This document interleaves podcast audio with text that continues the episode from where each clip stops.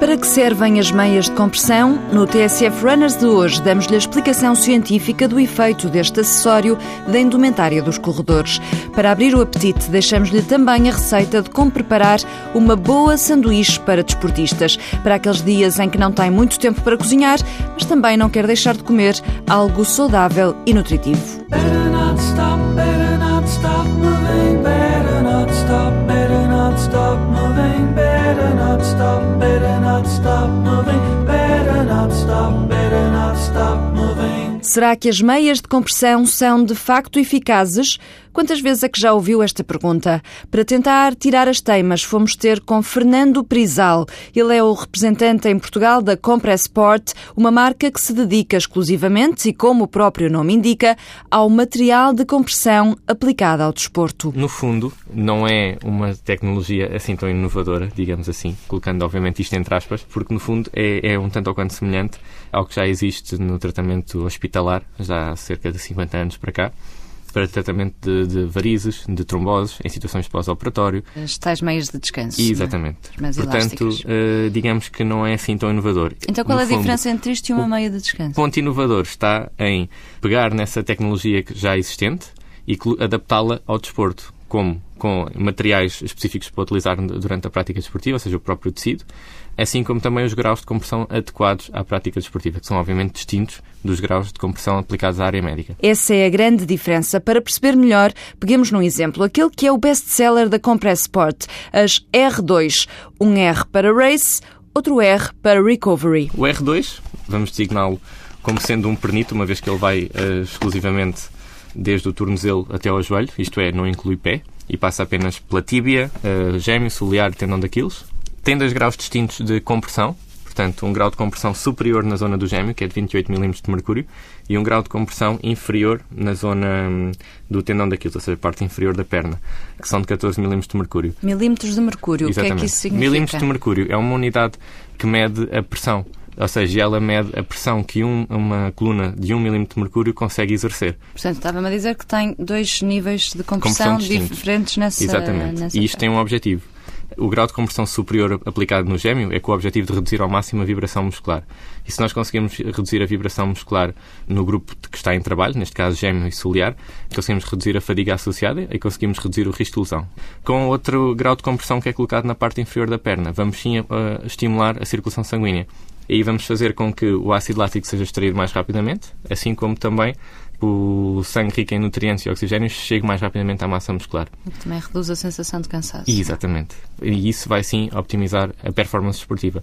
Primeiro, porque sendo o ácido lático extraído mais rapidamente, há uma redução da possibilidade de queimbras, porque o ácido está a ser extraído mais rapidamente.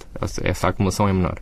Por outro lado, se estamos a fazer com que o sangue rico em nutrientes chegue mais rapidamente à massa muscular, quer dizer que os nossos uh, músculos são uh, alimentados, entre aspas, mais rapidamente, e aí sim estamos a, a permitir uma, uma, optimização da performance. Há, no entanto, um alerta que Fernando Prizal faz questão de sublinhar. Isto não faz as pessoas correr mais rápido, é bom deixar isto claro.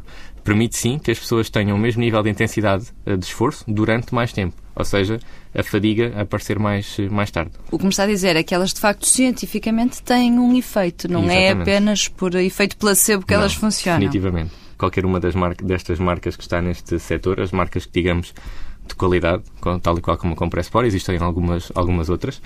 E essas sim, esse, esse lote de marcas que está dedicado a isto como sendo algo científico, que tenha o cuidado de ter um médico uh, que esteja habilitado a trabalhar este tipo de, de estudá-las e perceber quais são os benefícios para o utilizador. E pela lógica que acaba de nos explicar, ela faz, elas fazem mais sentido uh, para treinos eh, mais longos ou provas mais longas, não para corridas curtas? O efeito é mais notório em corridas longas, ou de longa duração, como queiramos uh, designar.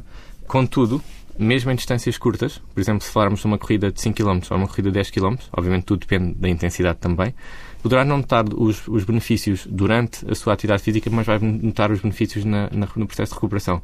Vai notar que o processo de recuperação se torna mais rápido Portanto, enquanto numa, numa prova de longa duração os benefícios são, são encontrados logo durante a atividade física, numa corrida mais curta provavelmente vai notá-los, sim, no processo de recuperação. Uhum. Elas, aliás, podem ser usadas no pós-treino. No processo de recuperação, normalmente recomenda-se não exceder as 3 horas de utilização. Porquê? Porque é uma fase, ou seja, as primeiras 3 horas a seguir à, à atividade física, é, é, uma fase em que ainda faz sentido ter um grau de compressão elevado, porque dentro da, da nossa gama este é um, um artigo com maior grau de, de compressão e, portanto, faz sentido que nessas 3 horas ainda exista um grau de compressão mais elevado, porque também é quando a nossa massa muscular ainda está mais danificada, mais inflamada, portanto, ainda faz sentido que assim seja. Para além das R2, a Compress Sport tem outros dois modelos destas perneiras de compressão: as UR2, Ultra Race and Recovery, e as US, Ultra Silicon. Posto isto, estará certamente a perguntar Quanto é que custam? Realmente não são, não são baratas. O R2, que é o modelo standard, é 35 euros. As UR2, que é uma das evoluções, custa 45 euros. E as US custa 50 euros ao público. Definitivamente não são uh, artigos baratos, digamos assim, mas uma coisa mas é certa. são um bom é investimento para quem treina. É, exatamente, é garantido que é um bom investimento para quem treina, mesmo até na, na prevenção de lesões, que acho que é um ponto importante, porque muitas das pessoas que treinam por vezes a nível morfológico ou fisiológico têm algumas eh, limitações uh, e isto acaba por ajudar a, a, compensar de certa forma essas, essas mesmas limitações. Se quer habilitar-se a ganhar umas R2, fique atento ao Facebook do TSF Runners e da Compress Sport. Na próxima segunda-feira vamos lançar um passatempo. Está convidado agora a sentar-se à mesa connosco, porque quem gosta de treinar também gosta de se preocupar com o que come.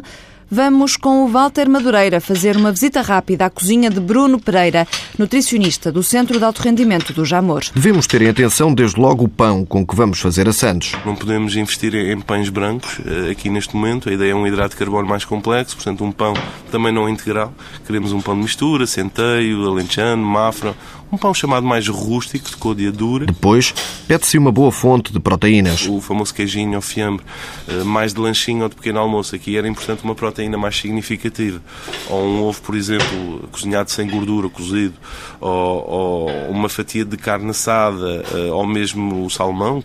Eh, se não levar gorduras nenhumas na sua confecção, poderá ser um excelente passantes e já agora pôr uma folhinha de alface, uma rodela de cebola, um, um, duas rolinhas de tomate dentro da, da sandes vai aumentar bastante o valor nutricional uh, da nossa sandes. Com esta refeição já se cumpre os mínimos. E ainda que agora seja uma corrida contra o tempo, o ideal seria juntar uma sopa e uma salada de frutas, sublinha Bruno Pereira. Só ao mesmo tempo de anos conseguimos pôr uma sopa, ainda melhor seria, não é? E a sobremesa, uma frutinha uma salada de frutas, também poderia completar uh, esta espécie de refeição rápida, sem tempo antes do exercício, não é? Agora, não comer não é opção, mesmo por falta de tempo. Quando se faz exercício, precisamos antecipadamente de o prever em termos energéticos em alimentos, em refeições. Isso. Com o tempo ou sem tempo. Assim, o estômago está composto e está preparado para começar a correr. Nem é preciso avental. Para a semana, o TSF Runners vai para o ar em horário diferente do habitual por causa do sorteio do Mundial de Futebol. Antecipamos o nosso horário. O programa é emitido depois das três e meia da tarde. What You Know Two Door Cinema Club a fechar a edição de hoje. Boa semana, boas corridas. get time to realize it's right before my eyes, and I can take it if it's what I want to do. I am leaving, and this is starting.